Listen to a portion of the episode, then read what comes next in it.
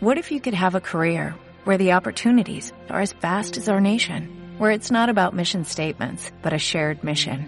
At U.S. Customs and Border Protection, we go beyond to protect more than borders, from ship to shore, air to ground, cities to local communities. CBP agents and officers are keeping people safe. Join U.S. Customs and Border Protection and go beyond for something far greater than yourself. Learn more at cbp.gov/careers.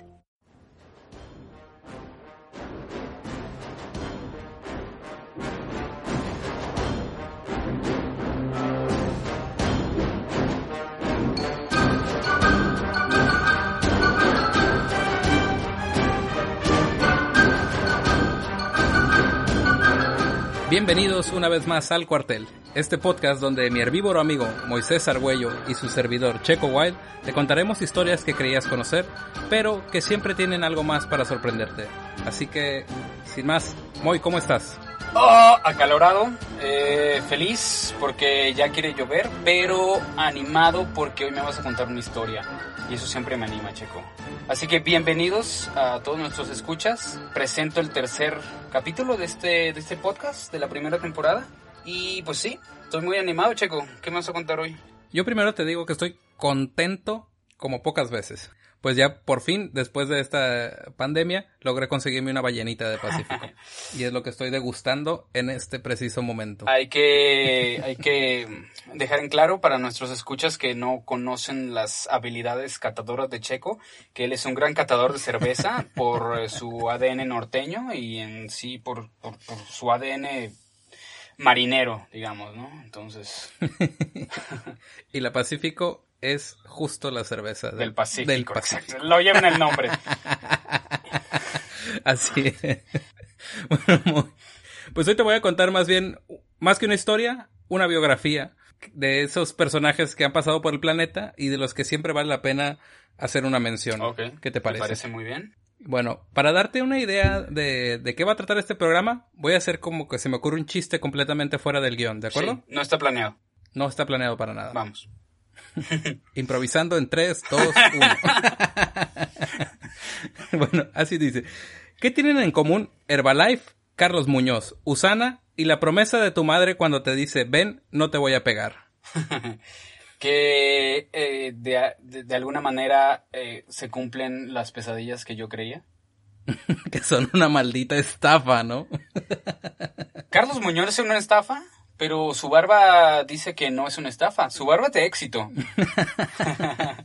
Chale, pues, tal vez por eso no soy exitoso. Hace falta una barba. Oye, pero Herbalife eh, no te ha ayudado a bajar la panza?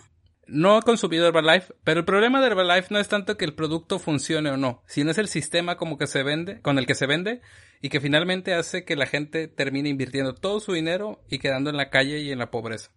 Esos esquemas piramidales asquerosos. Ok, Herbalife no está publicitando este capítulo. Pues si nos quieres publicitar, adelante.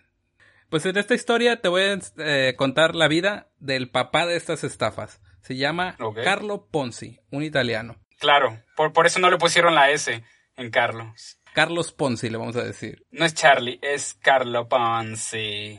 Perfecto.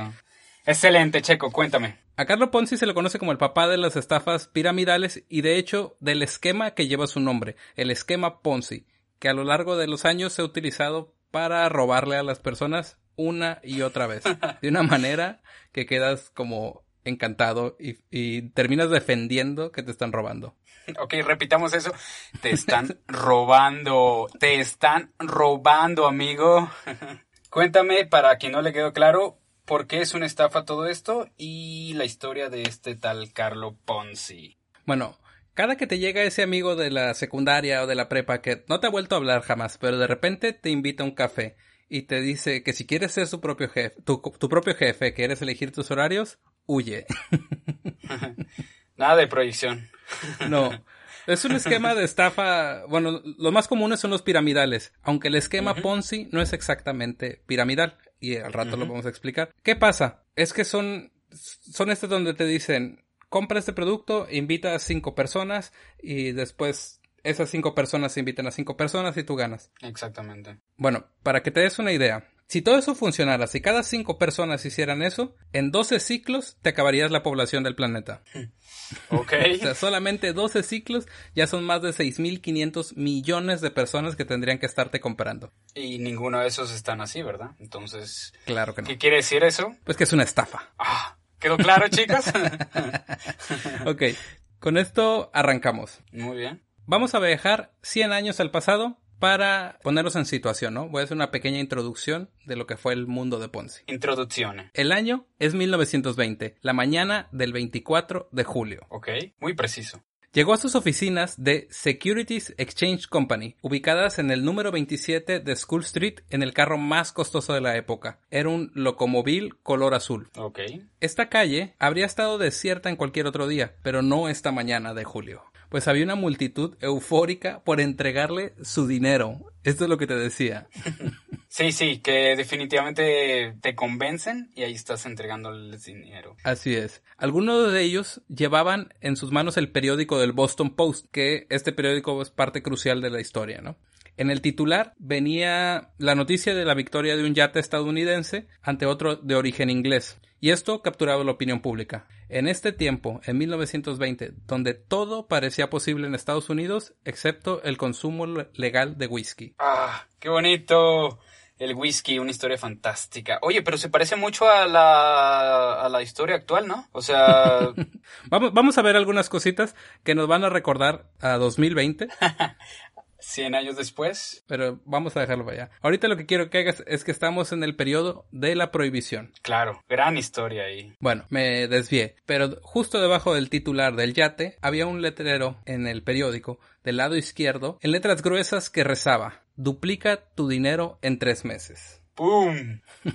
Ya me estás convenciendo. Muy bien.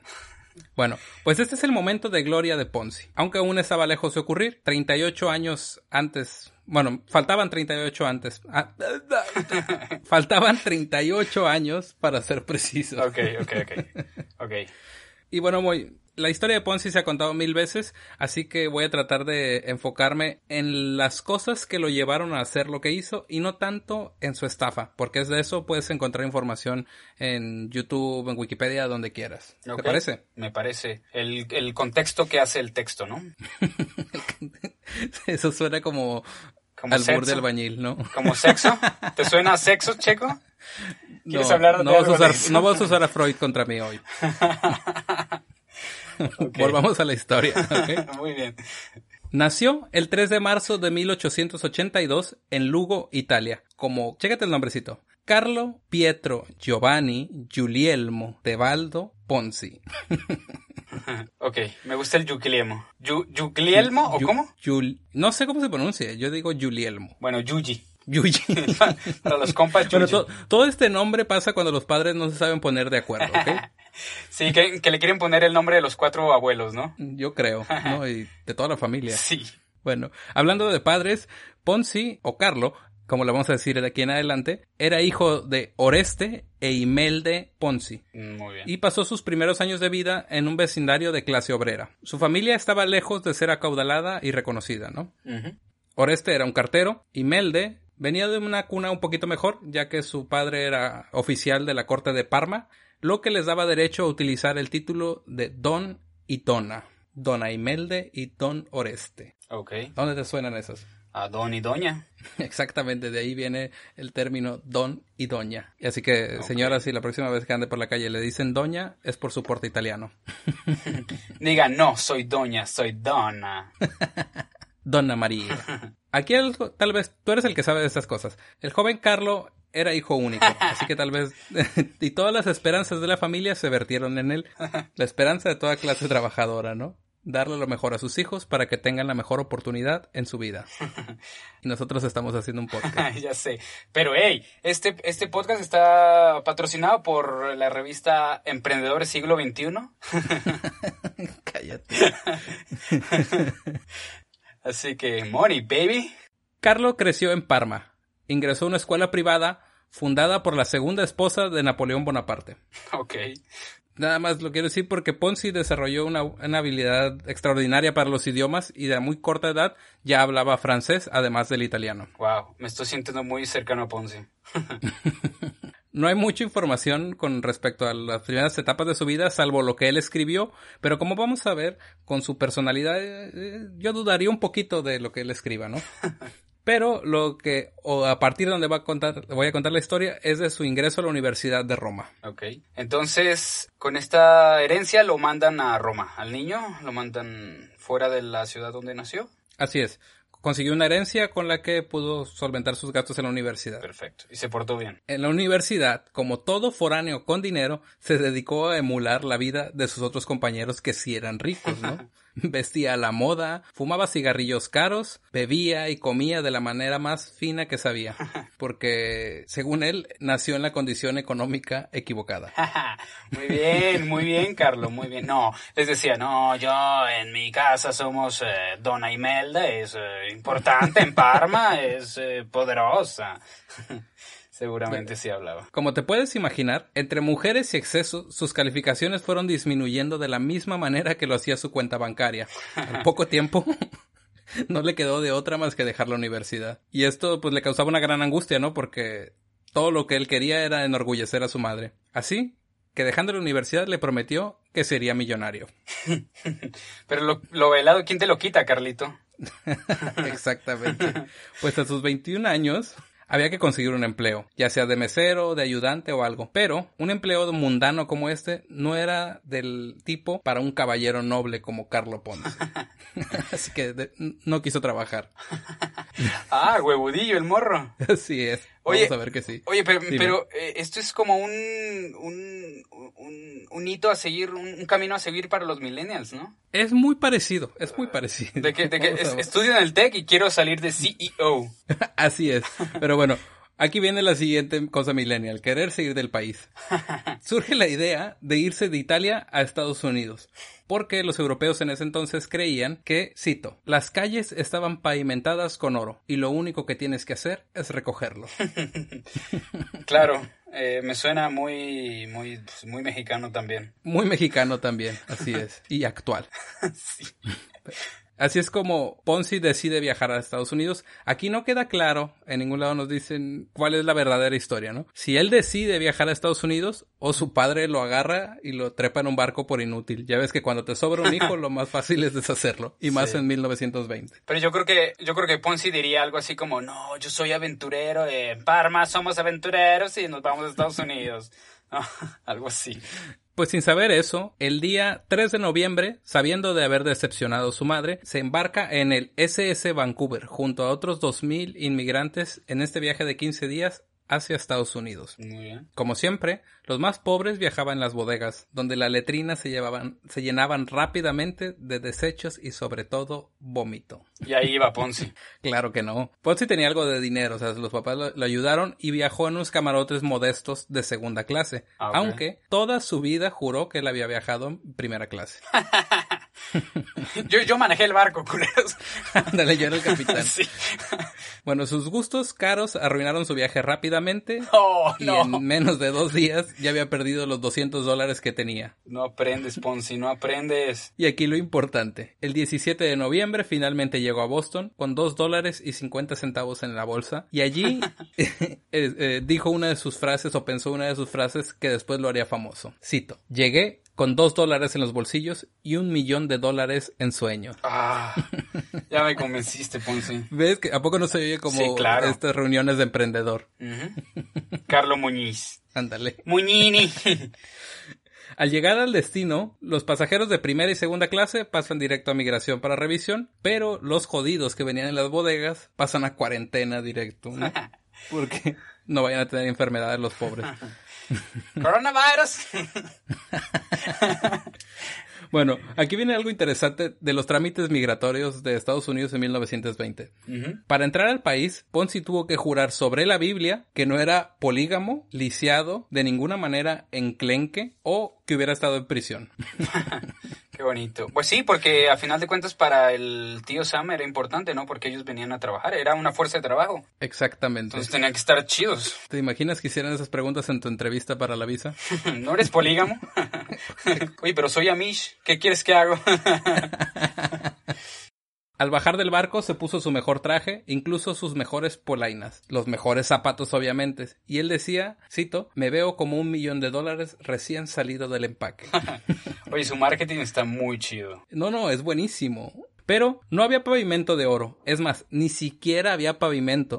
Solo agua y lodo que arruinaron sus zapatos. O sea, puedes imaginar esa escena del cuate saliendo como el millón de dólares y pasando la carreta llenándolo de lodo, sí, porque Boston, baby, por algo le dice Nueva Inglaterra, ¿no? Llueve machine.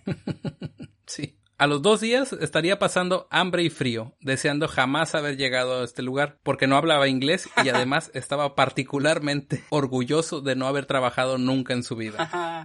ok, esto me está gustando porque es una buena lección para aquellos volvemos a los millennials que no quieren trabajar. No, no, no, no. No les, no les digas que es una buena lección, es horrible. No, no, no, pero, hay, gente que se siente orgullosa de no, no trabajar, como Ponce. Bueno, vamos a ver qué les pasa a esas personas.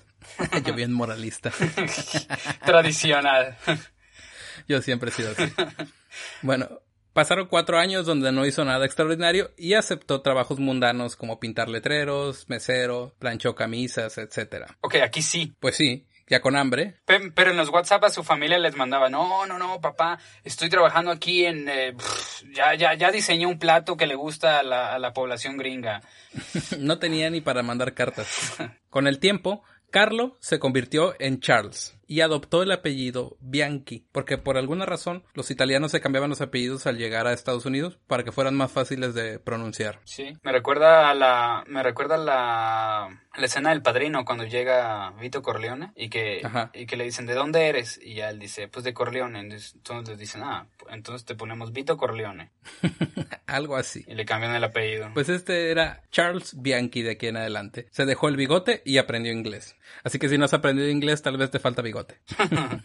o cambiarte el apellido. Así es. Para 1907 ya hablaba tres idiomas, ¿no? Inglés, francés e italiano. Así que se fue a probar suerte a Canadá. Al llegar a Montreal, encontró un letrero en Banco Sarosi que buscaban empleados. Y se presentó como Charles Bianchi. Y en cinco minutos, con la confianza que le caracterizaba, quedó contratado como ayudante de banco.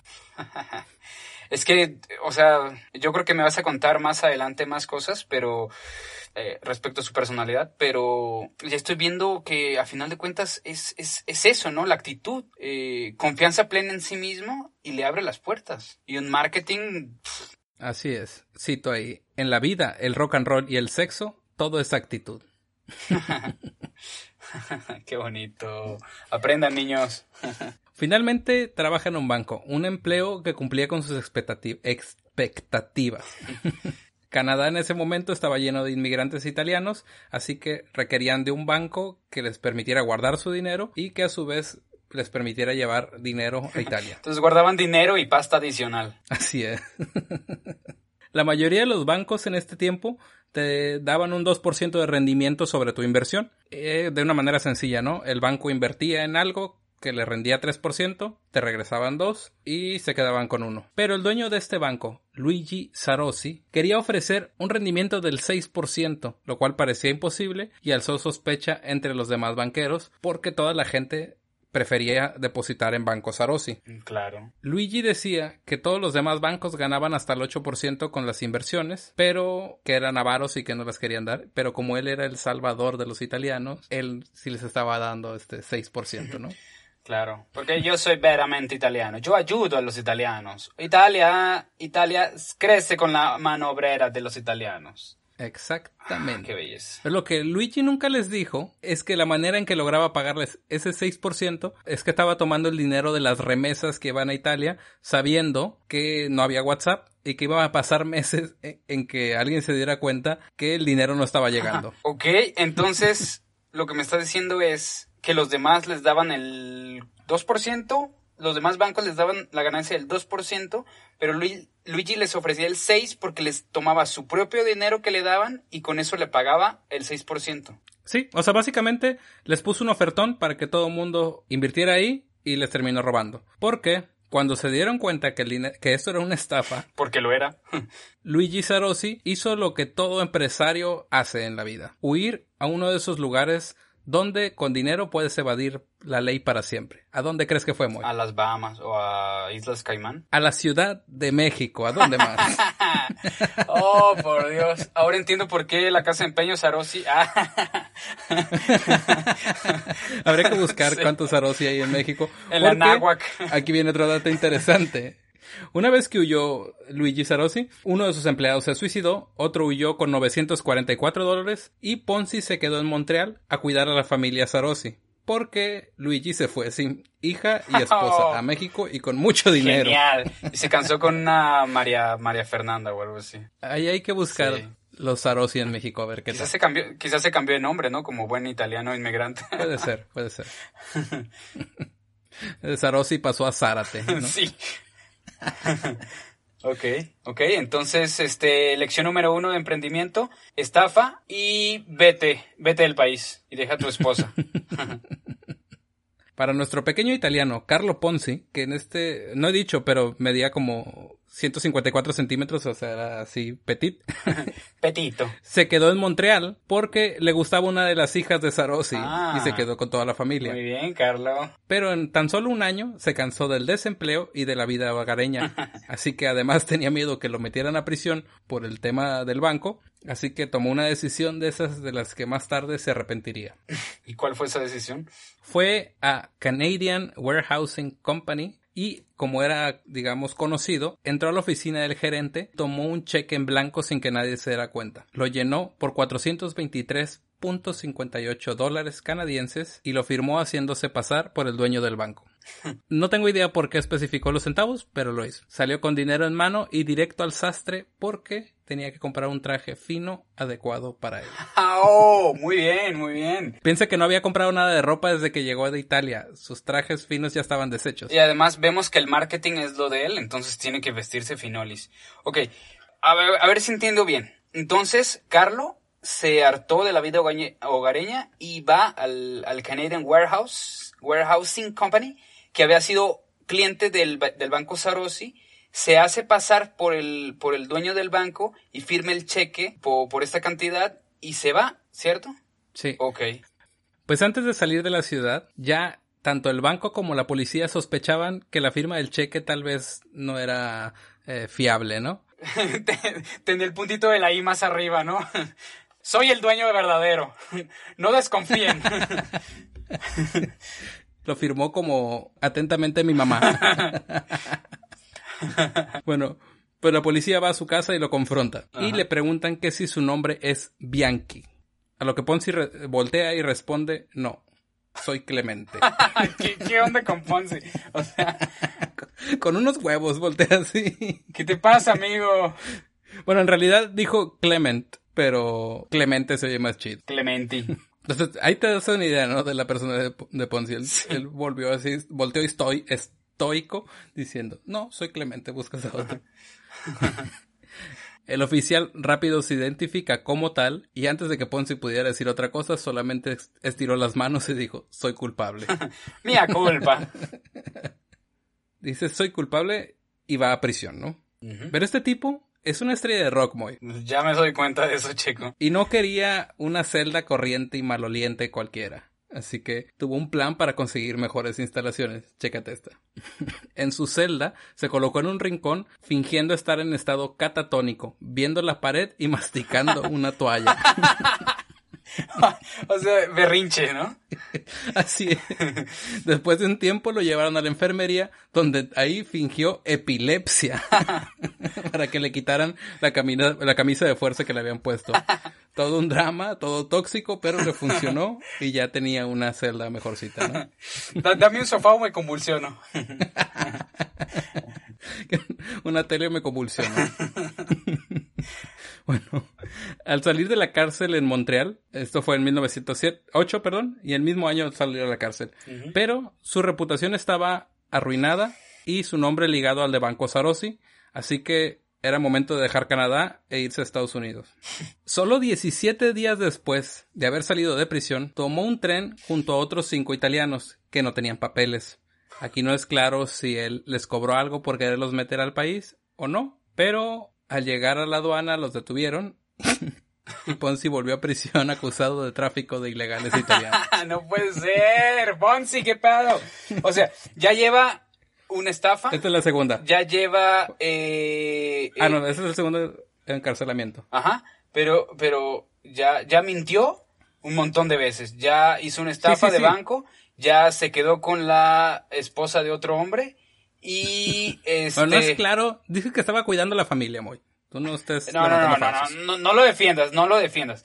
Y ahora ya es tráfico de, de, de, de italianos. Todo un, todo un ejemplo de niño. Tráfico dice mola. Chale. Bueno, ¿Y entonces qué pasó? en el juicio, después de negociar con su abogado, se declaró culpable para minorar los cargos. Pero, de todos modos, le dieron dos años de prisión federal. Porque los cinco italianos este, declararon en su contra y los liberaron. Ah, mala onda. Unos sapos. Mientras tanto, Ponzi estaba camino a la prisión federal de Atlanta. Ok, Atlanta, Georgia. Otra vez tuvo ciertos privilegios en prisión.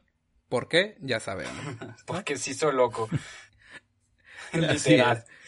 En esta prisión tenía un compañero de celda que se llamaba Lupo el Lobo, un gángster italiano, y Ponzi ganaba beneficios porque servía como traductor de las cartas que recibía este gángster para el jefe de la policía, Bien. ¿no? Bien.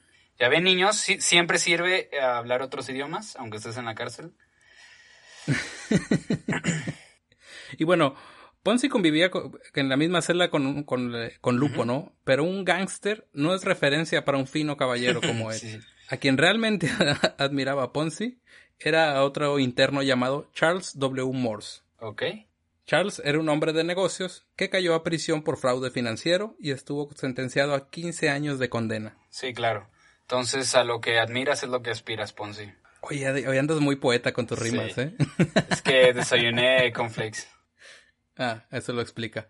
Bueno, Morse, el otro interno, al igual que Ponzi, consideraba que estaban siendo víctimas del sistema y aseguraba que no había diferencia entre lo que él hizo y lo que hace cualquier banquero en Wall Street cualquier día. Claro. Siendo Morse un millonario, pudo llevar su caso a la Casa Blanca y consiguió un perdón presidencial firmado por William Taft en 1912 debido a una enfermedad terminal. Bien. Eh, quebró al sistema. Bien. Sí. Y Morse, en cuanto terminó de firmar el presidente, se curó y se fue a Europa. Milagrosamente. Te- Sí, algo como el Bester Gordillo o algo así, ¿no? es que me siento Uh. mal, mándeme a mi mansión. bueno, Ponzi después supo que Morse lo que hacía era consumir rayaduras de jabón antes de cada examen médico. Y Ponzi aprendió una lección que jamás olvidaría. El sistema legal estadounidense era más amable hacia la gente con dinero. Con eso, uno podría escapar de prisión incluso por la puerta principal. ¿A Sí, qué te por suena? supuesto. Ah, Sí, co- completamente. Por eso los narcotraficantes y, y los mafiosos de repente ayudan al gobierno y salen en, en protección de testigos y así, ¿no? Así es. Perfecto. Pero bueno, no vamos a hablar de la Barbie hoy. Pero deposítenos en Patreon para que podamos este, salir de nuestros pedos legales cuando Checo meta la pata. Porque voy a ser yo. Bueno, Porque tú eres el que, tú eres el que se emborracha grabando, Checo. nada de eso. Una vez fuera de prisión y al poco tiempo de haber, que habían liberado a Morse en 1912, Ponzi llegó a Blockton, Alabama. Me gusta decir Alabama porque me acuerdo de Forrest Gump. Alabama. Alabama.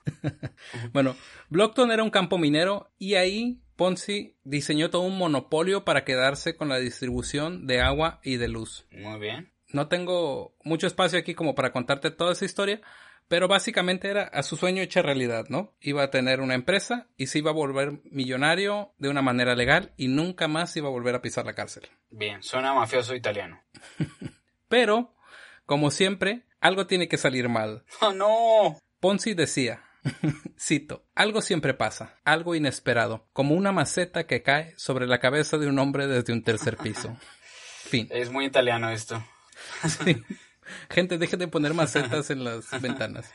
¿Y cuál fue la maceta? Bueno, pues esa maceta Moy era una joven dama llamada Pearl Cosette. El amor. El amor.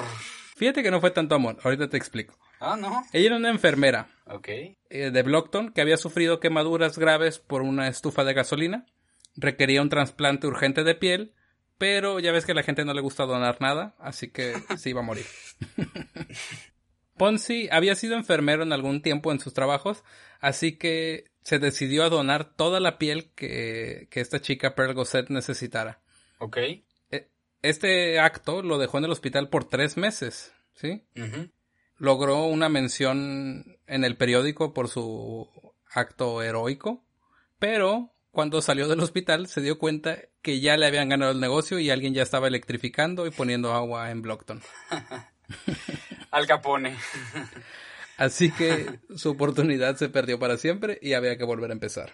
Chale. Oye, pero qué, qué interesante, ¿no? A final de cuentas, yo creo que también tiene que ver con, con este rollo de marketing personal que trae él, de quererse ganar a la Sí, gente. es que él se ve como una buena persona. Ah, exactamente. Y entonces, este, como había quedado tan mal en otros lugares, creo que aquí quiere como que quedar bien desde un principio. ¿Quién sabe, pues? ¿Quién Puede sabe? ser, puede ser. Tú síguelo analizando.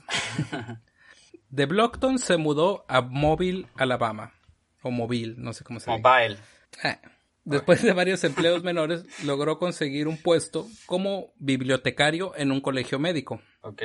Estando como bibliotecario por la correspondencia, se enteró que había un grupo de empresarios que querían cerrar la escuela o llevársela a otro lugar. Esto desencadenó protestas estudiantiles. Ponzi apoyó a la causa.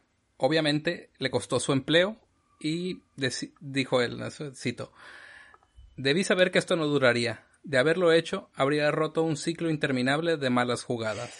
Fin. o sea, él ya sabía que siempre le iba mal, en alguna Sí. manera. Era un poco pesimista en ese sentido, es chistoso.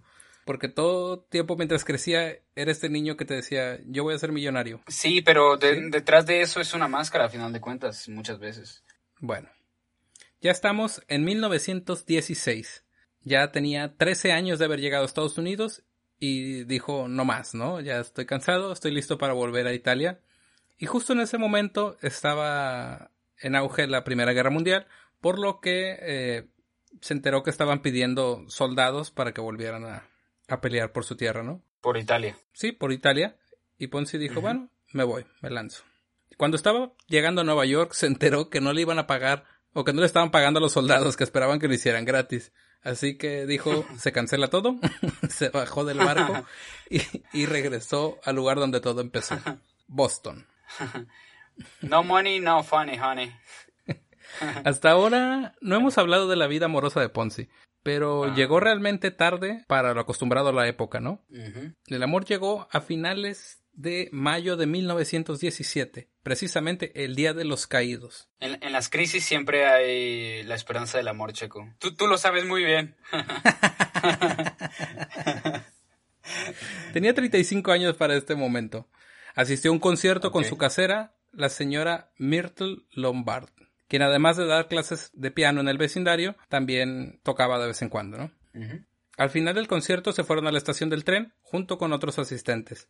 Y tal como cantaría Sabina más adelante, allí había una chica después de un concierto. Ah, qué belleza. Cito la descripción de Ponzi de la chica. Ella era pequeña, como de un metro cincuenta, justo del tamaño indicado para mí, de curvas redondeadas que desafiaban los estándares de belleza de la época. Tenía un lujoso cabello castaño, vívidos ojos negros y una piel suave como crema de yanduja. Fin. Ok. ¿Qué es la yanduja? La yanduja es crema de chocolate con avellanas. O sea, tenía piel de Nutella. Ah, ok. Ya, gu- guardo ese. gu- gu- Guardo. e- Guardo ese. Guardo ese para. Para las noches de pasión. Así es. Yo creo que por eso fracasa uno como poeta. Tiene que Sí. decir, hola guapa piel de Nutella. Oye, yanduja. Piel de yanduja. Ah, Era un poeta, no podemos sí, negarlo. definitivamente. Ya, ya entiendo por qué te, te gusta tanto. Ay, ay, ay, qué bonito. Pero bueno, la, la señora Lombard se dio cuenta rápidamente que la atención de Ponzi estaba en esa chica. Así que le preguntó que si quería conocerla. La chica, Rose Neko, de 21 años. En este momento, Ponzi tenía 35. Oye, oye, y, y. Ponzi llega y, con, con el dedo le, le toca el cachete y después se chupa el dedo y dice, mmm, yanduja. ¡Qué asco! bueno, Rose tenía 21 años. Ok. Era la más joven de seis hijos de un comerciante de fruta y constructor proveniente de Génova. Pero pues Ponzi es un, es un daddy, un sugar daddy, entonces está bien. Pues sí, sí, sí. A Rose le gustaba trabajar. Sin embargo, ella soñaba con casarse, tener una familia y vivir feliz para siempre. ¿Y por qué no? Ser amada tiernamente. en terciopelo. en terciopelo. bueno, los si presentaron. no entendieron esta referencia, escuchen nuestro primer capítulo. los presentaron y hablaron por los 20 minutos que duró el recorrido en el tren. Ponzi recordaría este día el resto de su vida con la siguiente frase. Cito. El tiempo, el espacio, el mundo y todo lo demás alrededor de mí, excepto ella, han dejado de existir. Oh. No, no, no. Este güey tiene, un marketing impresionante, o sea. Eh, así es, así es. ¡Wow! ¡Qué mente! Una mente brillante. Al llegar a la casa de la señora Lombard, ella le preguntó a Carlos qué pensaba sobre Rose y obviamente respondió como no podía ser de otra manera. Yo creo que es maravillosa. Me voy a casar con ella. lo veo, lo quiero. Así es. Ya dije así es como diez veces, pero lo seguiré diciendo. Así es. así es. Pocos días después, Ponce invitó al cine a Rose, donde le pidió casarse. Ella aceptó y se fueron conociendo. Él le contó un poquito sobre su pasado en Italia, sus aventuras en Estados Unidos, omitiendo quizá por accidente las ocasiones que estuvo en prisión. en cambio dijo, escucha, que se había vuelto, que se había visto envuelto en investigaciones debido a que, eh, que el gobierno estadounidense creía que él trabajaba encubierto para Italia. muy bien, muy bien. Ya te imaginas la conversación, ¿no? Oye, amor, ¿y cómo es eso de que tuviste que ir a un juzgado? Ah, no, no, tranquila. El gobierno cree que soy un ninja. un ninja lanza prosciutto. Eh, no, eh, es muy de italianos eso, ¿no? Así de que, no, esas cosas son de que es, es, porque el gobierno es racista y piensa que todos los italianos somos este, unos tranzas y unos mafiosos, pero no. Eh, sí, me suena mucho eso. No sé, yo no voy a discriminar a los italianos por preconcepciones. Tú eres el que se encarga de eso. claro que no, claro que no. ya lo hiciste, ya lo hiciste con Heli Salasi, que lo trataste de rapero. ok, bueno. ¿No has escuchado sus rimas, Checo? Antes de casarse, la madre de Ponzi, Imelda, decidió escribirle a Rose para que supiera en qué se estaba metiendo. Ella sabía bien lo que tenía por hijo. Así que le contó de las veces que Ponzi había estado en prisión, pero ¿Qué crees que pasó? Pues, no sé, no sé qué. bueno, te lo explico rápido. La mamá de Ponzi le contó a Rose que había estado en prisión, pero usó la narrativa que Carlo le había dado a ella. Es decir, le dijo que su hijo había sido, eh, había estado en prisión en Montreal porque tomó la culpa de Banco Sarossi para proteger a la familia, ¿no? Ah, del, Luigi italiano que los había abandonado. Claro, claro, porque, porque tiene un gran corazón. Así es. Después fue obligado a declararse culpable de tráfico de italianos para que los otros pudieran ser libres. No, este, este cuate es el, el, el Italian Moses, entonces. Así es, pero bueno. Entonces, cualquier otra persona, cuando te habla tu suegra a decirte que tu prometido estuvo en prisión y no te había dicho, probablemente se iría, pero Rose no hizo otra cosa más que sentir mayor admiración por su honesto y valiente prometido. Pues sí, claro, claro. Finalmente se casaron el 4 de febrero de 1918. Ok. Ya sé que me estoy haciendo bien largo, ya no voy a entrar en más detalles de la relación de Rose y, y... Ponzi, pero está bien divertida. Hay mucha Nutella. sí. Solo diré que pasaron el primer año pasaron el primer año en una pequeña casa acogedora y pues nada, vivían felices, pero lo único que entendió Ponzi en ese año es que necesitaba volverse millonario pronto. Bien, es lo que hace el amor. Para enero de 1919, Ponzi estaba sin trabajo y decidió empezar su negocio, ser su propio jefe y tener sus propios horarios. Alquiló una oficina en el número 27 de la calle School que es como empezamos este programa. Oh, ok, ok, ok, vamos a ese punto, muy bien. Consiguió unos muebles por 350 dólares, los muebles eran usados y los compró de una empresa llamada Daniels and Wilson Furniture Company. Esto lo digo porque los este, el hecho de que los muebles estuvieran a crédito es importante para el resto de la historia. Ok, pero obviamente él dijo que los compró en, en Tutopele. bueno, Otra, la, otra parte crucial es que durante el tiempo que estuvo sin empleo fue a cambiar dólares por liras italianas y se dio cuenta que su precio había cambiado mucho, ¿sí? Que en, en, un tiempo 5 liras italianas eran un dólar y ahora 18 o 20 liras era un dólar. La persona que lo atendió le dijo que si alguien invirtiera en liras en ese momento, podría vender las caras cuando recuperaran su valor. Okay. De esta idea de los cambios de divisas surge su primera empresa llamada Charles Ponzi Export and Import. Fracasó en pocos días, nunca tuvo un cliente y la cerró. en menos de un mes. en menos de un mes. Qué horror. Sí, es como cuando de niño tienes ideas, ¿no? Es que ahora voy a ser astronauta y mañana eres policía, ¿no? But hey, we are in a podcast now. No voy a argumentar en contra de eso. bueno. Ok, entonces. En menos de un mes. El universo no le da la abundancia que él merece. ¿Y qué hace Ponzi? En menos de un mes tiene una nueva empresa llamada The Bostonian Advertising and Publishing Company. Básicamente, él creyó que estaba inventando una revista de publicidad donde cobraría para que otras empresas se anunciaran ahí y creía que eso le iba a volver millonario. Ahora, el tema es que se puso a enviar cartas a todo el mundo diciendo que tenía una revista de publicidad, pero que quería que invirtieran, que le dieran dinero antes de ver la revista. Obviamente no funcionó, aunque si te fijas este, este patrón, ¿no? Así como, tengo una super idea, no les voy a decir cómo, pero deme dinero. Sí, claro, sí, sí, sí. y dan, dame 500 dólares a huevo. Así es. Pero, pero a final de cuentas, lo interesante es que va puliendo sus ideas macabras, ¿no? Pues no eran tan macabras según él, pero sí. Bueno, bueno, nosotros lo vemos en tercera persona, Checo. Así es. Si tú lo vas a defender es tu, es tu rollo. Eh. Ponzi perdió todos sus ahorros enviando las cartas, ¿ok?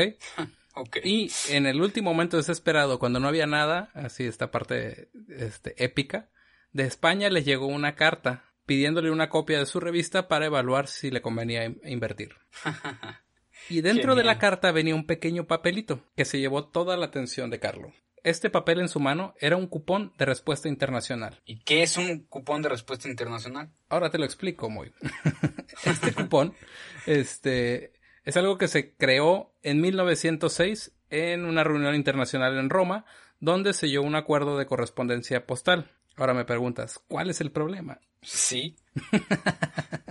bueno, el problema es sencillo. Si tú enviabas una carta en ese entonces, por ejemplo, de Estados Unidos a Francia, ¿sí? Uh -huh. La persona no te podría contestar a menos que fuera a comprar una estampilla postal y mucha gente no quería gastar dinero en eso. Si tú querías asegurarte de que te contestaran, pues tendrías que enviar unos dólares en la carta para que esa persona lo fuera a cambiar por francos y después comprar una, post una estampilla postal y te regresara la carta. Uh -huh. Obviamente eso es poco práctico.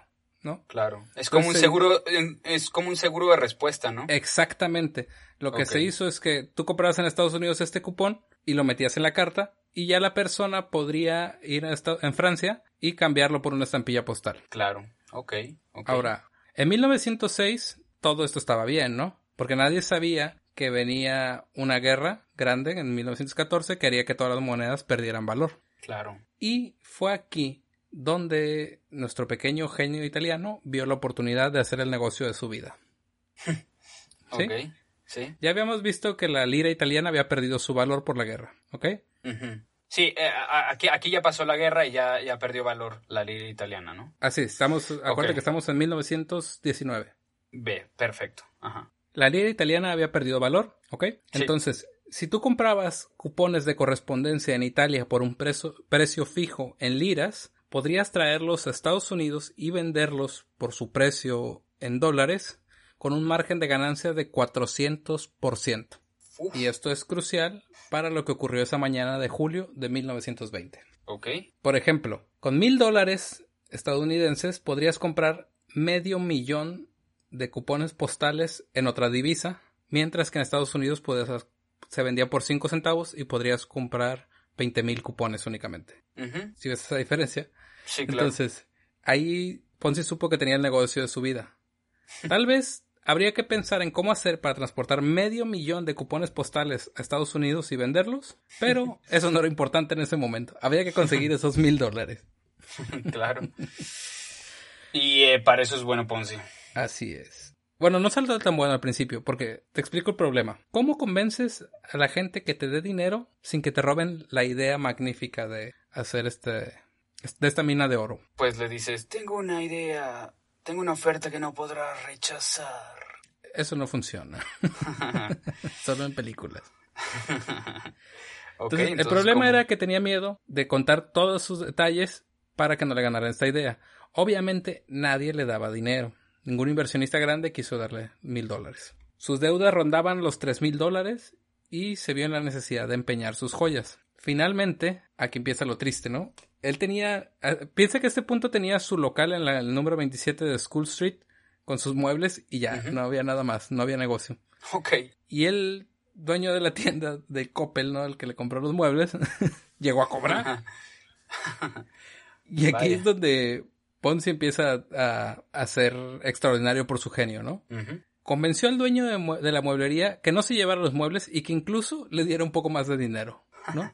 Le contó que tenía un plan de inversión en el que en 90 días podía recuperar eh, el 50% de su... O, tendría un 50% de rendimiento, ¿ok? Ponzi le firmó un pagaré de 200 dólares, diciendo que, pues mira, si no se lo lograba pagar, eh, él podía cobrarlo en el banco, quitarle los muebles, y, los muebles y de todo modo recuperaba lo suyo. Y si le pagaba, pues de todos modos ganaba, ¿no? Porque le iba a pagar con interés. Claro. Claro, el único que perdía en este caso era Ponzi. Así es, él estaba arriesgando todo. No, y, eso, eso es, eso es, yo creo que la bisagra. Como muchas que hay en esta historia. Y aquí, este fue el momento de Eureka. Dijo, ok, parece que es difícil conseguir mucho dinero de un único inversionista, pero ¿qué tal pequeñas cantidades de mucha gente? Ah, me, me suena, me suena algo. Sí, Ponzi descubrió los impuestos. Pero no, él sabía que mucha gente podía tal vez prescindir de 10 dólares sabiendo que podía volverse millonario. Y más si vendes la idea, ¿no? En este entonces ya habían ocurrido un montón de esquemas de estafa con una eh, idea que, que llaman en inglés robbing Peter to pay Paul, que se traduce como robarle a Pedro para pagarle a Pablo.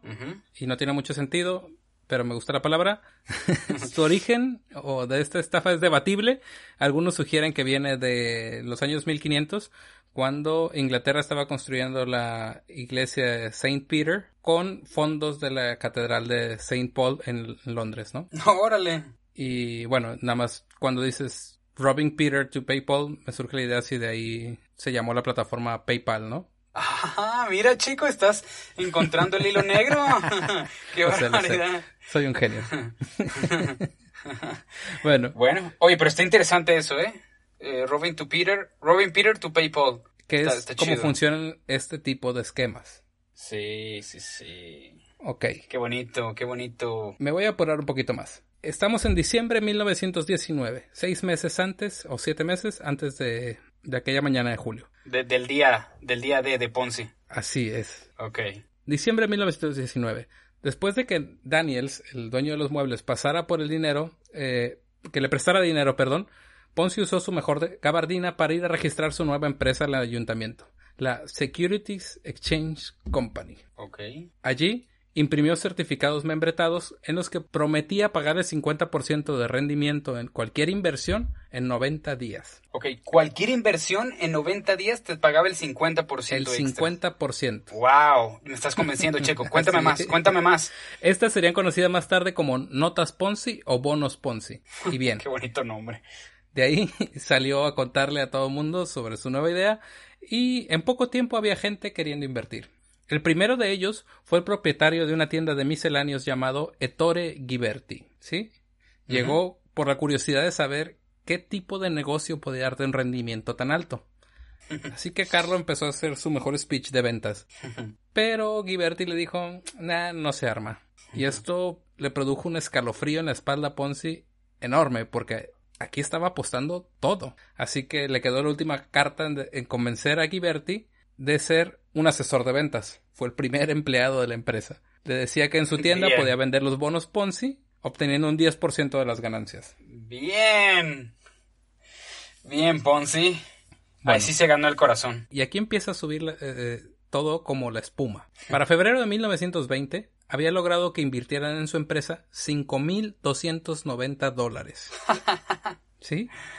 Todo, todo muy bien. Pero para este entonces y para hacerlo más atractivo, estaba prometiendo el 50% de rendimiento en 45 días, no en 90. Esos 5 mil dólares solo significaban que en 45 días tendría que pagar más, bueno, casi 8 mil dólares. Y esos tendrían que venir de algún lado. Claro. él todavía creía que él no estaba haciendo una estafa. Sabía que pronto se le podía salir de las manos, pero que de alguna manera podía enderezar este negocio. Además, por fin podría ser eh, poner orgulloso a su madre y además y quería la luna para Rose. Estaba enamorado el chico. Dios contra Dios, Dios conmigo, ¿quién contra mí? Así es. ya, ya no voy a decir así es. la gente comenzaba a sospechar del negocio. Para este punto él ya tenía 38 años y era muy tarde para empezar de nuevo y volver a prisión no estaba en los planes. Yo creo que nadie. ¿Sí? Para ganar eh, confianza en su negocio, inventó una persona, a un personaje llamado Sarti, quien se supone que era el encargado de ir a Europa y de invertir el dinero, y aunque nadie jamás lo había visto, había muchos de los inversores que juraban su existencia. Genial. O sea, y obviamente es italiano, ¿no? Para dar confianza. Exacto. Sí, órale. Entonces, entonces, sí, este tal Sarti era el que iba a comprar los bonos. Así es. Genial, genial. Y él ni, siquiera tenía puertas, ¿no? o sea, solo estaban los, los, los, muebles de Coppel ahí. Sí. Qué genial. Todo iba muy bien a este punto. Y eso empezaba a asustar de sobremanera Ponzi porque era momento de que algo saliera mal. De la maceta. Sí, sí, sí. Era momento que cayera la maceta. El 12 de marzo, Ponzi tuvo que hacer eh, como una noticia hacia los, hacia los medios diciendo que eh, él no era el único dueño de Securities Exchange Company, sino que tenía asociado a su tío político John Dondero y a un señor italiano de apellido Bertolotti de Parma. ¿Y eso es verdad? Ni Dondero ni Bertolotti tenían idea de su supuesta participación en la compañía. ¿Ok?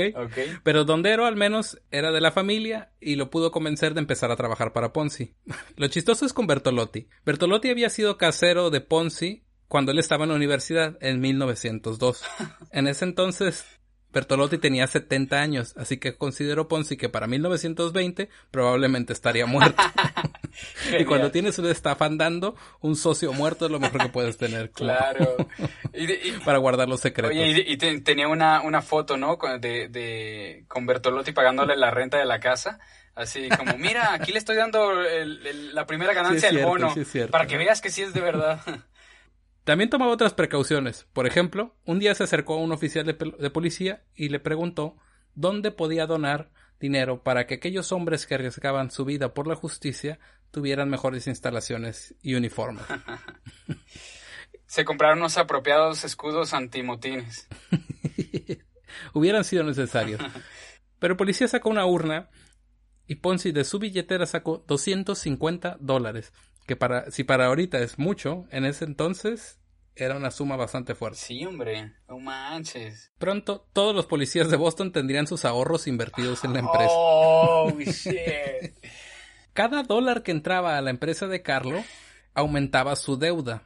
Para el 24 de marzo, después de tres meses de operar la compañía, tuvo la curiosidad de ir a una oficina postal y preguntar si había alguna manera real de convertir los cupones en dinero y le dijeron que no.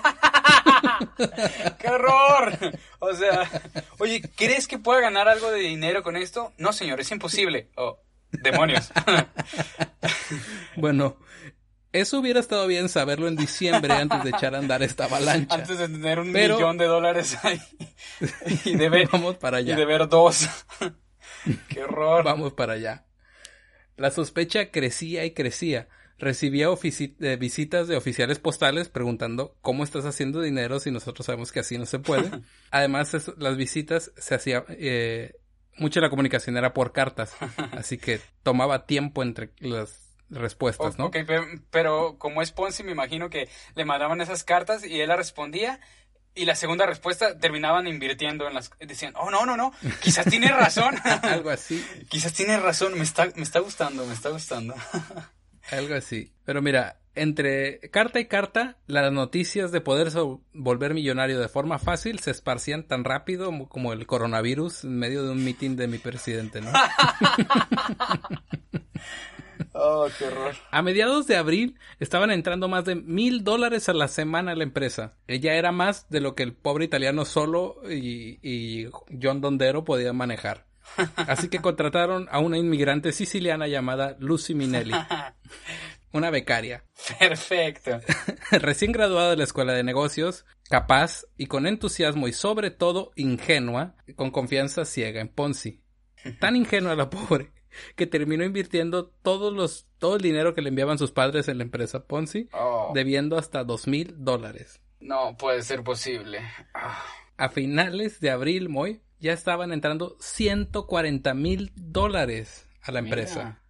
Así que para mantener esta rueda andando, no sé, no sé si está quedando claro cómo funcionaba esto. Había tanto dinero entrando, entrando, que con ese mismo dinero pagaba los rendimientos. Entonces la gente veía que le pagaban y le pagaban y invertía más y más. claro, De, los más viejos, ¿no? O sea, de, los primeros que invirtieron, eh, del dinero nuevo que está saliendo, le pago a esos primeros que invirtieron y así se va una escalerita, pues. Pero esto funciona únicamente mientras entre más dinero del que estás pagando, ¿no? Claro, claro, y por, eso necesitas más personas. Es un crecimiento exponencial y nunca un crecimiento exponencial es sostenible. Claro. Llegó el punto que había que, que conseguir más vendedores. Uno de ellos fue Luis Casulo, un ex compañero de celda de Ponzi. Eso era muy peligroso, pues si sabían alguien que Ponzi ya había estado en prisión por fraudes financieros, este negocio se iba al carajo.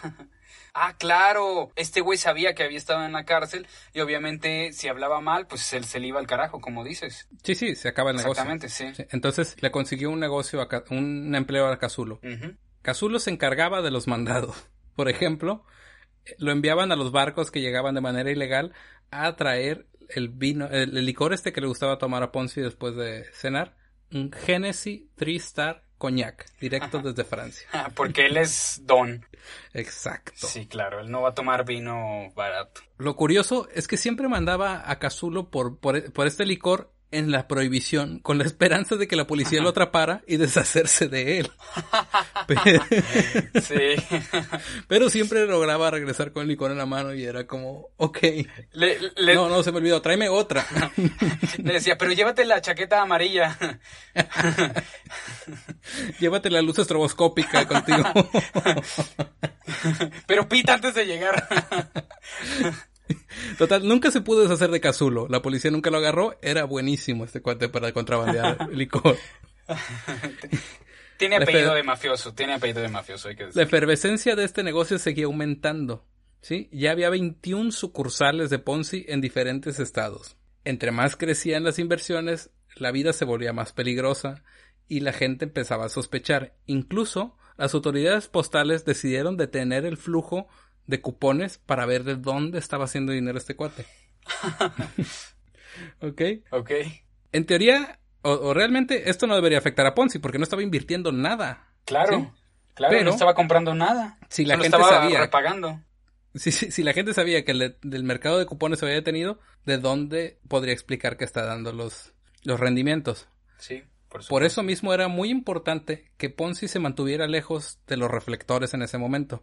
Por suerte, y aquí es donde te digo que se parece mucho a este año, los periódicos estaban llenos de gente que demandaba alcohol por la prohibición. ¿Te suena algo? sí, claro. Además, estaba lleno de protestas de feministas que exigían el sufragio femenino. Ajá. Y por último, era el tiempo en el que Babe Ruth llenaba de home runs por primera vez el estadio de los Yankees de Nueva York. Perfecto. O sea, 100 años como ya han pasado. 100 años han pasado y todo sigue exactamente igual. Sí, no, no, no cambiamos mucho. No, vivimos en la Edad Media. Las necesidades y, las, este, los entretenimientos, las necesidades son las mismas. Vivimos en la Edad Media con Wi-Fi. Sí, y, las protestas igual, van para lo mismo. Diferentes, pero para lo mismo. 100 años peleando lo mismo. Y sin alcohol, y derechos. alcohol y derechos y hand runs. Ok, vamos a hacer un avance más. Ya estamos en el 10 de mayo. Ponzi se empieza a dar cuenta que se está saliendo de control. No sé qué lo hace sospechar, pero empieza a pensar si tal vez sería buena idea irse con su esposa a Italia. sí. Pero, híjole, la tentación del dinero era mucho más grande, ¿no? No, Ponzi, hubieras aprendido de Sarosi. Ahí hubieras aprendido de Sarosi. Pues no aprendió de Sarosi. Y en lugar de irse a Italia, decidió mudarse a el barrio de Lexington, que es donde vivía la burguesía de Boston. Ponzi quería una mansión, pero Rose se conformaba con una casa de dos hectáreas y media, digo de dos acres y medio, para, para estar confortable con su familia. Bien. Parte importante de esto. El 28 de mayo pagaron 30 mil dólares por aquella humilde casa, de los cuales 9 mil fueron en efectivo y 21 mil dólares fueron en bonos Ponzi que podían cobrar el 12 de julio. Qué genial. Qué genial. Esto se está cocinando finalmente. O sea, está cumpliendo su sueño de ser millonario, ¿no? Era su, su meta, su meta número uno, y, y, no, no, no, solo convertirse, sino que comportarse como tal, como el que él cree que es un millonario. En este momento Así es, en este momento es cuando compra la mansión, también compra el carro, el locomóvil y finalmente el 9 de junio llega el periodicazo. En la portada de The Traveler aparece el letrero Hazte rico pronto a través del sistema postal. En esta nota explican cómo se hacen las inversiones y todo y cómo puedes hacerte rico con Securities Exchange Company con un 50% de interés en solo 45 días, aunque nunca se mencionó el nombre de Ponzi asociado a la empresa. Ok, ¿y por qué? Pues solo dijeron que esa empresa te podía volver millonario. Mm. Para junio, algunas inversiones alcanzaban 30 mil dólares de una sola persona. ¿What? O sea, una sola persona 30 mil dólares había invertido. Si en 45 días te iban a devolver el 50% de eso. ay, no sé sumar. 45 mil dólares te estarían devolviendo. Sí, o sea, es una locura. ¿Cómo no lo harías? Fuck. Wow. Aún, aún, Ponzi creía que había una manera de arreglar esto. Creía que podía empezar a invertir ahora sí en algunos otros negocios y salir bien de esto. Por lo que ah, decide comprar una empresa de macarrones. ¿Qué, es un italiano cuando tiene mucha lana? ¿Qué comprar otro italiano? ¿Qué puede ser redituable? Pasta. aquí, aquí, le manda el WhatsApp a la mamá y le dice, mamá, compré una empresa de macarrones, vas a tener tu propia pasta, mamá. Te lo, te lo dedico a ti, macarronis y melda. Como buen italiano. Pero después fue más listo y giró su atención a los bancos. Se dio cuenta que si ah. inundaba los bancos con su dinero, tendría poder sobre ellos. Para el 8 de junio, ya era reconocido como presidente del banco Hanover Trust. ¿Sí? Wow. Wow. Fíjate. El 8 de junio. O sea. El 8 de junio. Me estás hablando de días. Sí, o sea, en menos de seis meses este cuate ya construyó un imperio para ser presidente de un banco. Fuck. Wow. La rueda siguió girando, muy. Hasta que el 2 de julio, Daniels, el de los muebles, se acordó que nunca había cobrado los intereses de ese préstamo que había hecho. el de Coppel.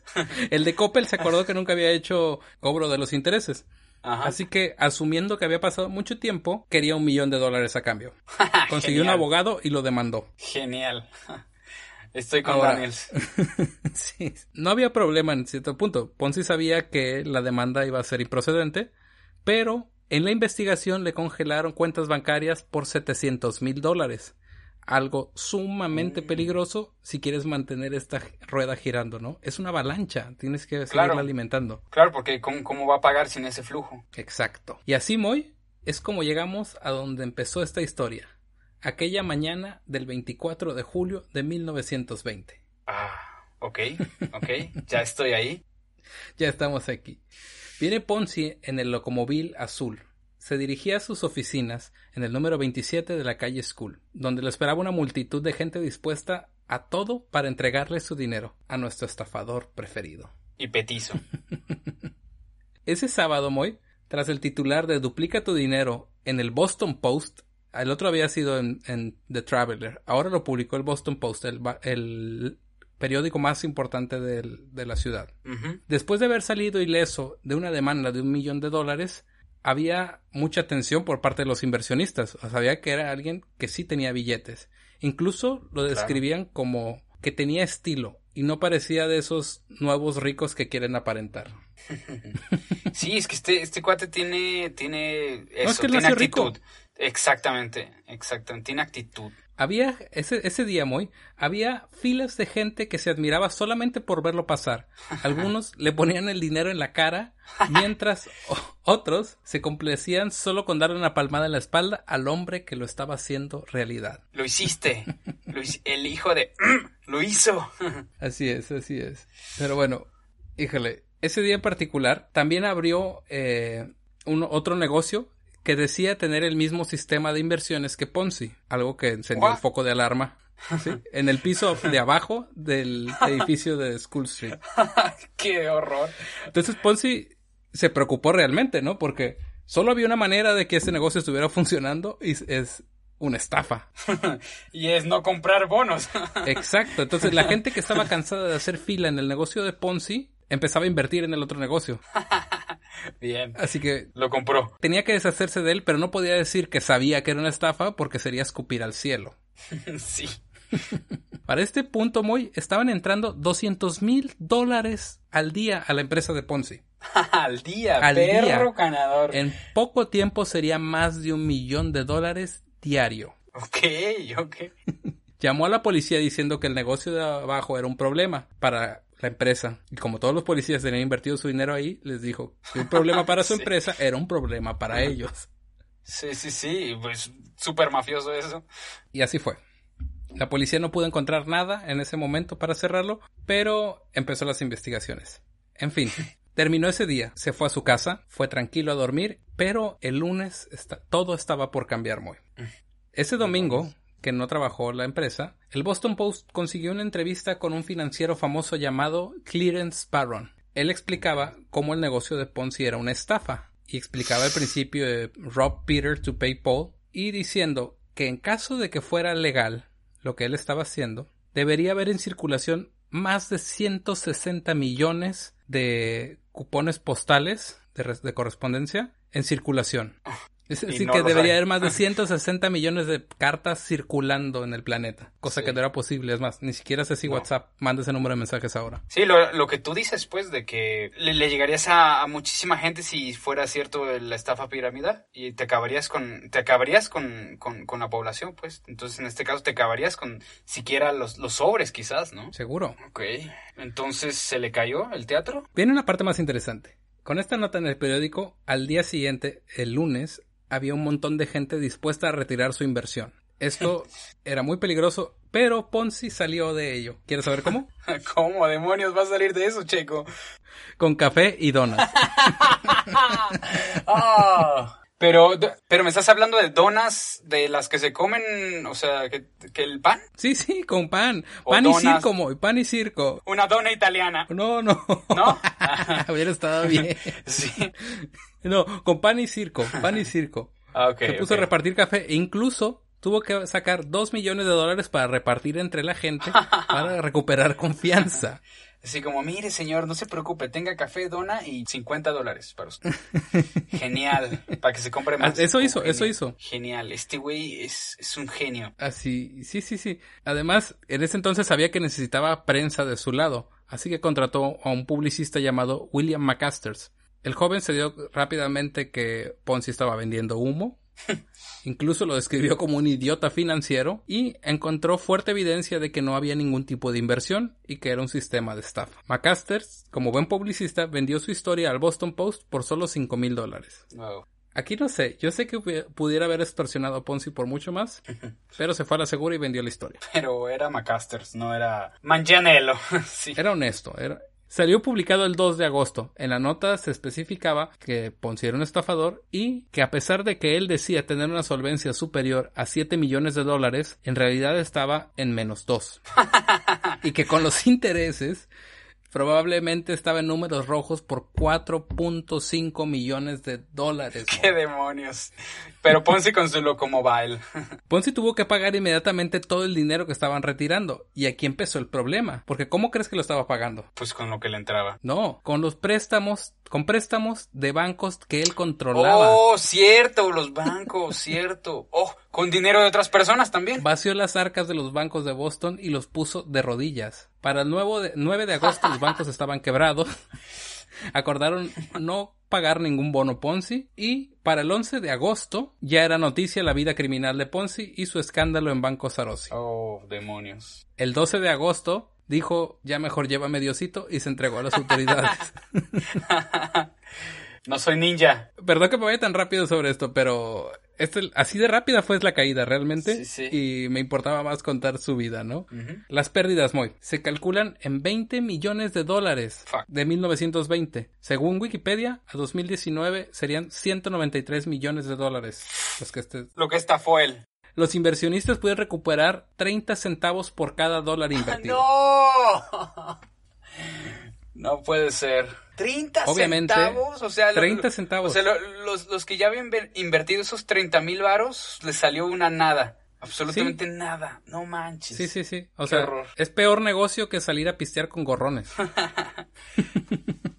Obviamente fue a prisión. Se le buscaba cadena perpetua. Bueno, a- aquí para def- defender a Ponzi por última vez, o sea, tenía un poco de razón. Les dijo, voy a duplicar tu dinero. No dijo que voy a duplicar tu dinero en deudas. Eso Bueno, faltó. no, no, eh, podríamos decir la Profeco, ¿no? Sí. Se declaró culpable y fue a prisión el primero de noviembre y le dieron cinco años de prisión. Cinco años por un fraude tan grande. Sí, bueno, es que así, así son las... Esos, esos delitos no son iguales que, que matar. o- No, no, para nada. Robar un pan es mucho más, Más mucho feo. más penado. Bueno, fue a prisión en Massachusetts con cargos federales. Salió en tres años y medio por buen comportamiento, pero inmediatamente fue puesto en prisión de nuevo por cargos estatales. Pues sí, claro, y es esta que... vez por nueve años. Qué horror. Pues es que a Massachusetts no lo puedes estafar. Porque ellos son buenos para vengarse. Vean lo del, lo del motín del té. Ma- eh, Tenía que aprender que en Massachusetts no se puede estafar. Porque la venganza se sirve fría. Bueno, para 1922 se dieron cuenta que nunca había obtenido la nacionalidad de estadounidense y querían deportarlo. Pero no lo consiguieron. Oye, Dime, eh, pero él quería lanzarse para la política también, ¿no? ¿Ponzi? Sí. No, no. ¿No? Tengo, bueno, yo no sé. A lo mejor si tú tienes un dato, dímelo. Sí, que creo que oí algo de que, de, de que también le decía a la gente de que quería eh, obtener esa nacionalidad para después lanzarse a la política. Obviamente cuando estaba subiendo la espuma. Pero aquí se le cae todo el teatro completamente. Sí, es, de ese dato no estoy para nada seguro, pero lo, lo reviso. Sí, no lo digan en carnes asadas. Para 1925 logró salir libre bajo fianza y huyó a Florida, donde intentó hacer negocios fraudulentos de nuevo, vendiendo terrenos mágicos que estaban bajo el agua, ¿no? Oye, pero se va a duplicar. Pero bueno, ya no era tan joven ni tan carismático. Oye, oye, oye, fue- oye, oye, Dime. le- le- les decía, les decía, este, pero mira, no vas a tener que invertir en alberca. ya tiene mucha agua. Ya está inundado. sí. Pues fue acusado y de nuevo fue a prisión, aunque esta vez salió, salió con una fianza de 1.500 dólares. Oye, pero ¿cuántas Se veces rasuró la cabeza como Britney Pelona. para cerrar ciclos? Sí, decidió cerrar ciclos. Se rasuró la cabeza, se dejó el bigote e intentó huir en un barco hacia Italia. Sí, para aquí ya no sé, ya es como la quinta vez Sí, que está en eso te iba a prisión. decir cuántas veces. Creo, creo que vi- vivió más dentro de prisión que fuera de prisión. Sí, de hecho, así fue. Fue descubierto por un marinero y devuelto a Massachusetts y en prisión nuevamente muy por siete años. Oh, no puedes. Le dijo, le tuvo que escribir a, Ben- a Benito Mussolini que le, le hiciera paro y que por favor lo regresara a Italia. Pero pues no, no funcionó. Porque Benito Mussolini le dijo, no, aquí no estafamos, ¿qué te pasa? Pues para 1934 por fin logró ser deportado, lo que le costó el divorcio con su amada Rose en 1937. Ay, qué triste. En Italia buscó ganarse la vida de estafa tras estafa y no funcionó. Consiguió un trabajo en una aerolínea, por fin, un trabajo estable, una aerolínea italiana que operaba en Brasil, así que se fue a vivir a Brasil. Y terminó Pero de presidente. La maceta, la maceta, la maceta. ¿La maceta? ¿Cuál maceta, Checo? Esa maceta que cae del tercer piso sobre la cabeza de un hombre. La aerolínea cerró cuando Brasil se unió al bando aliado en la Segunda Guerra Mundial, Oh, shit. dejando a este pobre hombre sin empleo una vez más. Y en un país extranjero. Fue durante ese periodo que decidió buscar ingresos y escribió a sus 60 años su biografía. Mm, Pero bien. tú puedes creer que así de arruinado como estaba había mermado su, su forma de verse a sí mismo. No, claro que no. Su marketing Claro que no. nu- nunca pierde. No, no, no. El libro que escribió de su autobiografía se llama El alza de Mr. Ponzi, la autobiografía de un genio financiero. claro. Oye, pe- pero para comprarlo tenías que depositarle 500 dólares. Primero. sí. y era una renta por capítulos. sí, como Netflix. sí. Pasó los últimos años de su vida en la pobreza. Tuvo un infarto en 1941, pero no se murió. Quedó prácticamente ciego para 1948, pero no se murió. Tuvo una hemorragia cerebral que lo dejó paralizado en la mitad del cuerpo por un tiempo y finalmente murió en un hospital de caridad en Río de Janeiro. En Río de... Venía pensando en las jainas. en Río de Janeiro, en Brasil, Es que es el, el región 4 de Río de Janeiro. Murió en un hospital de caridad de Río de Janeiro en mil no, en 1949, un 18 de enero, de enero, De, ¿ves? Dinero, dinero. de Janeiro. 18 de enero de 1949 con 66 años de edad. Bien, descansa en paz, el gran genio Ponzi. Pues esta fue la historia muy de Carlo Está Ponzi. Increíble, increíble. O sea, no, wow. Me dejaste sin palabras, Checo. Lo último que quiero decir es, se me hace interesante cómo realmente la actitud puede hacer eh, que se te abran puestas, puertas, ¿no? Creo que era algo que tenía este cuate, eh, actitud ante todo. Y pues no sé, o sea, creo que con, con su inteligencia y su capacidad y su actitud ante nada, ante todo, eh, pu- pudo haber hecho cosas maravillosas, pero pues se decidió por el dinero fácil. Y es, es yo creo la principal problemática que traen esas estafas, que como te ofrecen ese dinero fácil, pues es más, más sencillo caer en ellas por, por la practicidad, entre comillas. Bien, como se acaban de dar cuenta, estrenamos nueva sección, Reflexiones Cristianas con Moy.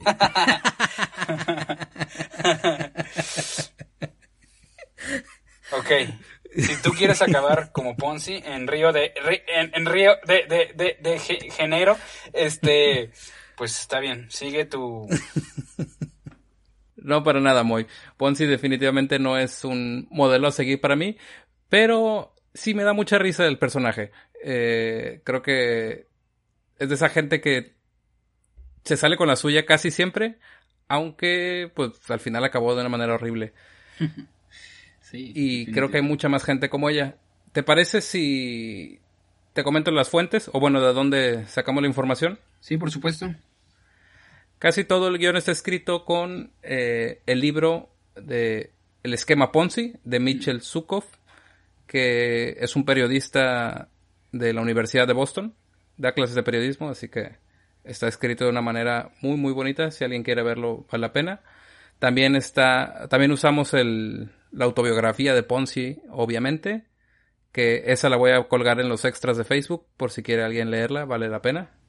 Y bueno, me, me llama la atención que el esquema Ponzi es algo tan útil eh, en las manos de alguien que se ha llevado a cabo otras veces a un nivel muchísimo mayor que lo que, lo, que lo hizo Ponzi, ¿no? Está el caso de Bernie Madoff, que en 2008 causó una recesión económica, quebrando uh -huh. Wall Street por un esquema Ponzi en el que estafó 64 mil millones de dólares. De in incluso hay película de esto. ¿Hay película? Sí, sí. Órale. Es, agregando más datos culturales o, o, más información y contenido al podcast, les podemos recomendar la película eh, El Mago de las Mentiras, uh -huh. The Wizard of Lies, o no sé cómo la conozcan nuestros amigos españoles. Las fantabulosas aventuras de un ricachón. La historia de cómo engañar a tu tía. ya, no es cierto. Es, es, es, es carrilla nomás. Cotorreo local. Y... Bueno, esta película está producida por HBO y la protagoniza Robert De Niro. Está Perfecto. bastante interesante porque Bernie Madoff tenía una razón para hacer las cosas que hizo y aún a la fecha en prisión no se arrepiente de haber causado lo que hizo y dice que él solo le robó a la gente porque eran avaros.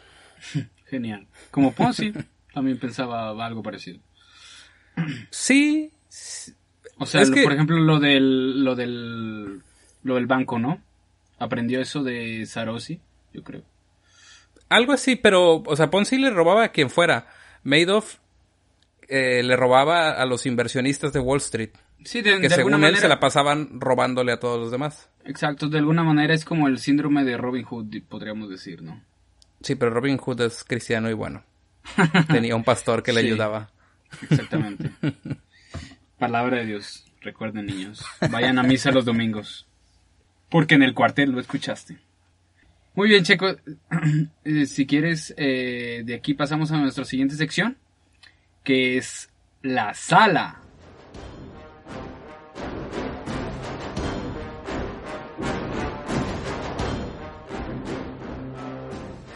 Ok. Bueno, esta es, es nuestra nueva sección real que se llamará La Sala. Este va a ser un espacio donde esperamos poder leer sus comentarios, eh, sobre todo si alguien tiene algo de información extra sobre los temas que tratemos, nos lo puede poner ahí en los comentarios y nosotros con gusto lo leemos. Así es. Y esos comentarios nos los pueden poner en nuestras redes sociales. Eh, estamos en Facebook como El Cuartel Podcast. Estamos en Instagram como arroba cuartel podcast. Y también en la sección de comentarios de Evox nos pueden dejar sus, sus reseñas, sus ruegos, sus recomendaciones. Y también lo mismo en Apple Podcast. Ahí estamos. También nos pueden escuchar, además de Evox, en Apple Podcast, en Spotify y en Google Podcast. Si algún alma caritativa escucha esa aplicación, ahí estamos también. Muy bien, muy. Y pues también si quieren mandar saludos, mentadas de madre, lo que quieran, aquí las leemos. Bueno, muy, pues hasta ahora hemos sido directores creativos eh, de guion, dueños y parte de El Cuartel, pero debido a las últimas noticias me entero que nos quitaron la dirección de arte. Oh, vaya, vaya. ¿Y por qué nos quitaron la dirección de arte, Checo? ¿Por qué nos quitamos la dirección de arte, Checo? Nos quitamos la dirección de arte porque merecía que alguien lo hiciera de verdad. Entonces, Definitivamente. Tenemos una nueva colaboración, eh, se llama Lorelei, que va a estar encargada del arte de los episodios y ya lo pudieron, ya pudieron ver su trabajo en el programa de los Rastafari y de aquí en adelante para cada episodio. Así es. Además pueden checar en, la- en nuestra foto de perfil de Facebook y la portada. También diseñó el cuarto donde grabamos, porque ahí sucede la magia, chicos. Entonces pueden echarse un tour por el cuartel y si les gusta, pues darle like, compartirlo. Recuerden compartir con sus seres queridos, con sus allegados, con sus amigos, con sus enemigos, porque el cuartel podcast vale la pena. Siempre vale la pena. Perfecto, muy. Pues con eso terminamos, nos despedimos, muchas gracias y nos vemos en el siguiente episodio. Chao, chao.